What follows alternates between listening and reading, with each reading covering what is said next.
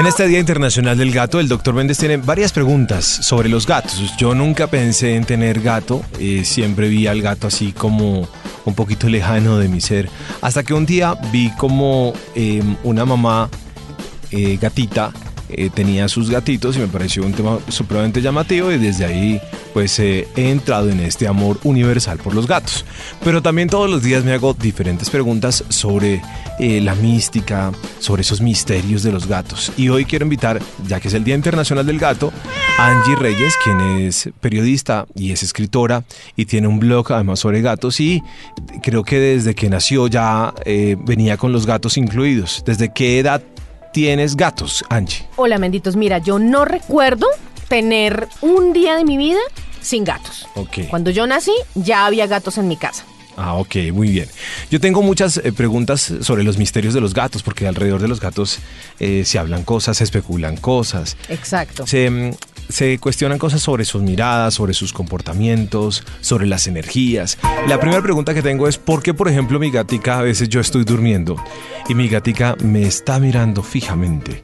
Y yo, claro, es como medio intimidante cuando la gatica, y es el caso de ga- gatas y gatos, que a veces uno está dormido y le están mirando. Sí, la gente se asusta muchísimo con la mirada de los gatos. Y más si uno está dormido y de repente abre los ojos y tiene un, pues un par de ojos gigantes, coloridos y brillantes, mirándolo fijamente. Lo que sucede es que los gatos tienen unos ojos de los ojos más desarrollados del reino animal. Pero además de eso, ellos al tener una relación contigo, una relación eh, amorosa, de empatía, ellos te vigilan, ellos te están mirando porque están preocupados en el fondo, eh, pensando que, uy, este man está dormido o está muerto.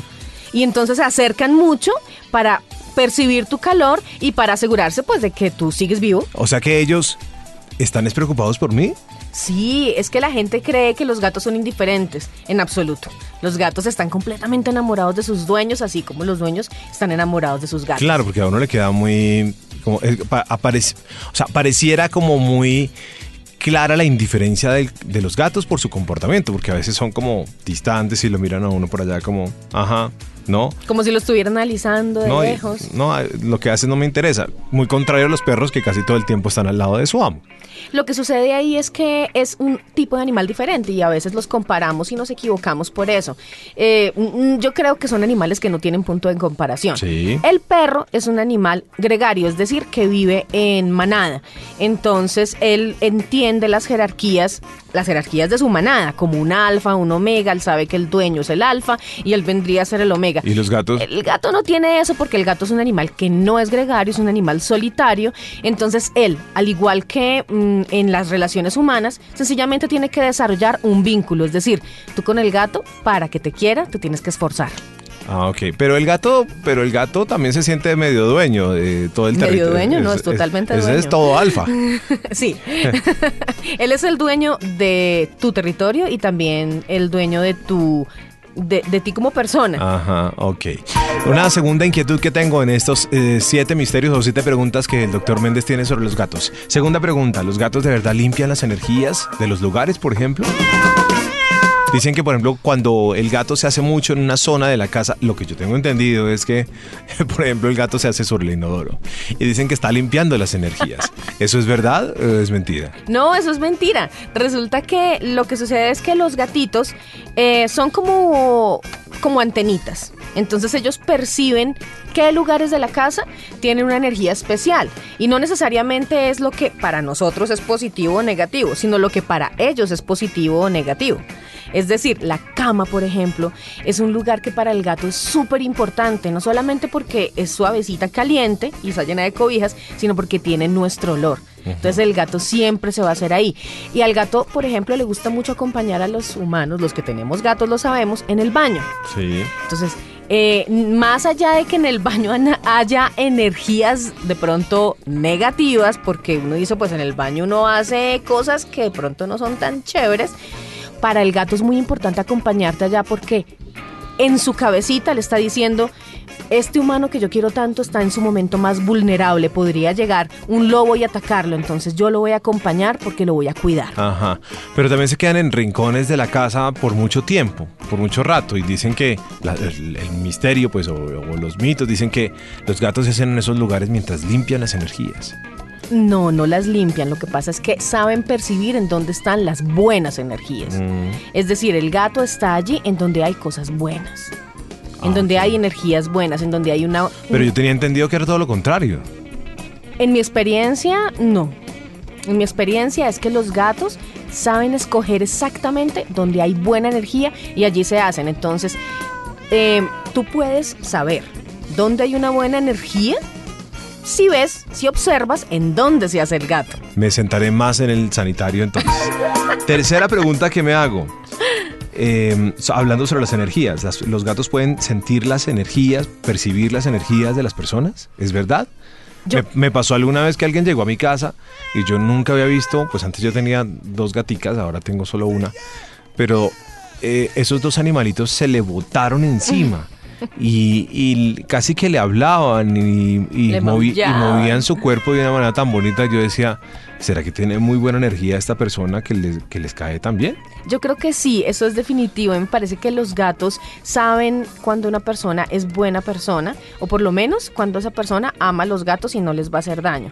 Y no es algo eh, esotérico, es sencillamente que los gatos, a diferencia de nosotros, todavía conservan esa facultad de leer cosas que nosotros ya no leemos. Es decir, eh, por ejemplo, poses, tonos de voz, movimientos, eh, pequeñas cosas, pequeñas acciones que tenemos las personas, ellos las leen muy bien, ellos dicen, uy, en esta persona sí puedo confiar, a esta persona me le puedo sentar encima, esta persona no me va a hacer daño, esta persona no me tiene miedo etcétera. Entonces, yo creo que eso es una buena energía. Fíjate que a mí me pasó eh, con el que ahora es mi esposo. Yo tengo un gatico que se llama Merlín, que es muy miedoso porque él sufrió maltrato siendo cachorro.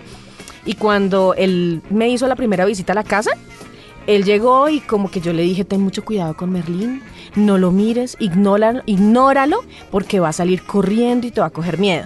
Entré al baño y cuando salí, Merlín estaba acostado encima del que ahora es mi esposo. Bueno, yo prácticamente lo escogió. Eh, o sea que los gatos son unos duros en programación neurolingüística. Exactamente. Sí, la verdad sí, sin haber estudiado ni nada. Ok. Pero también me pasó una vez que fue alguien a mi casa, eh, el novio de una amiga, ya fue con el novio y ese, eh, las gaticas se le acostaron encima de ese muchacho y todo el día ahí encima de él, ronroneaban, etcétera, etcétera. Y el tipo resultó siendo una rata. Una rata para los humanos. De, alcantarilla. pero para los gatos de pronto no. ok, cuarta pregunta. ¿Es verdad que los gatos presienten la muerte? Sí, eh, la verdad es que sucede mucho y hay anécdotas terroríficas, sobre todo en ancianatos y en, hospitales, en los que le tienen miedo al gato porque el gato va y se le acuesta al que se va a morir al día siguiente. Y, y, sucede muchísimo que alguna persona tiene una enfermedad grave, por ejemplo yo tenía una amiga cuyo padre tuvo cáncer y el gato se le acostaba específicamente en el lado del estómago en donde tenía el cáncer y nadie sabía, es decir, el único que sabía era el gato. Cuando detectaron el cáncer, entonces para ellos fue como un aviso, como dijeron, por Dios, el gato nos ha estado diciendo todo el tiempo dónde tenía la enfermedad.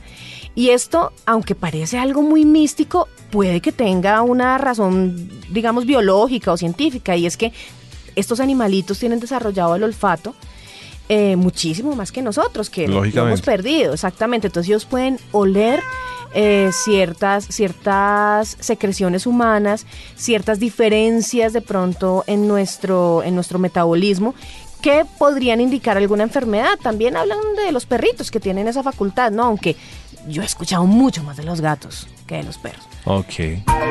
Bueno, y también, quinta pregunta. Quinta pregunta. Hablemos un poquito de la suerte. ¿Son de buena suerte o de mala suerte? El gato negro que se le atraviesa a uno por el frente es de mala suerte, pero también vemos que en la cultura japonesa hay un, un gatico que se pone, sobre todo en la entrada de los negocios, que, que está moviendo como sus bracitos, sus manitas y se considera un amuleto un símbolo de buena suerte. Exactamente, es el maneki neko, es un amuleto de buena suerte en Japón en donde los gatos prácticamente son dioses eh, y son muy venerados. Allá todo el mundo tiene que ver con gatos, adora los gatos. Y si uno va a cualquier tienda, inclusive aquí en Colombia, tanto japonesa como oriental, coreana y china, va a encontrar el maneki neko, que es el gatico de foto Japón, con su patita levantada. Él tiene, él puede tener ambas patas levantadas, o la derecha o la izquierda, y eh, con esa patita lo que hace es llamar. O sea, es, una, es un movimiento natural de los gatos que muchos gatos hacen, que es llamar. Esto viene de una leyenda. Llamar la buena suerte.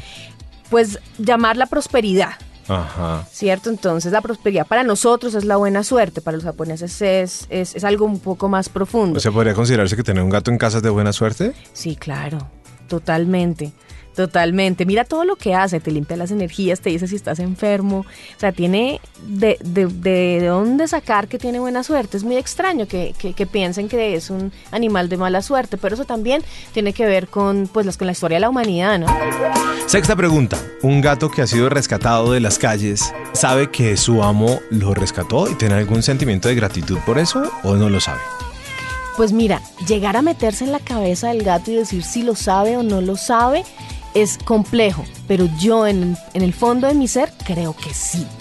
Creo que sí, porque cuando tú ves la diferencia entre un gatico comprado, un gatico pues que tiene todas toda las comodidades, a un gatico que vivió en la calle y ves cómo son de agradecidos esos gatos que, que se aferran a ti como si, como si tú fueras su mundo no ve la diferencia. Yo creo que tú lo puedes ver con los gatos, todos los que nos están escuchando pueden ver esa diferencia entre un gatico que uno dice que es agradecido, yo digo que sí. Yo digo que sí, yo digo que ellos en el fondo deben decir como, pucha, yo no quiero volver a la calle. Para cerrar este capítulo de siete preguntas que yo me hago sobre los gatos, porque hoy tengo muchas preguntas más, luego haremos otro de siete preguntas nuevas. Finalmente, los gatos son asociados a veces con cosas oscuras. Y es verdad que a veces existen eh, sacrificios y comportamientos y cosas que se hacen en medio de la oscuridad con los gatos. Es verdad, fíjate que después de que los gatos fueron venerados como dioses, en el antiguo Egipto. Ahora viene una temporada muy grande de casi mil años, que fue la Edad Media y la posterior a la Edad Media, en el que el gato era un demonio asociado con las brujas y fue sacrificado al igual que sus propietarias, que pues si uno se pone a pensar, eran mujeres generalmente solas, generalmente viejas, que vivían a, las afueras pues de, la, de los poblados y que tenían gatos negros y que seguramente eran curanderas. Entonces tenían un conocimiento que no era entendido en su época.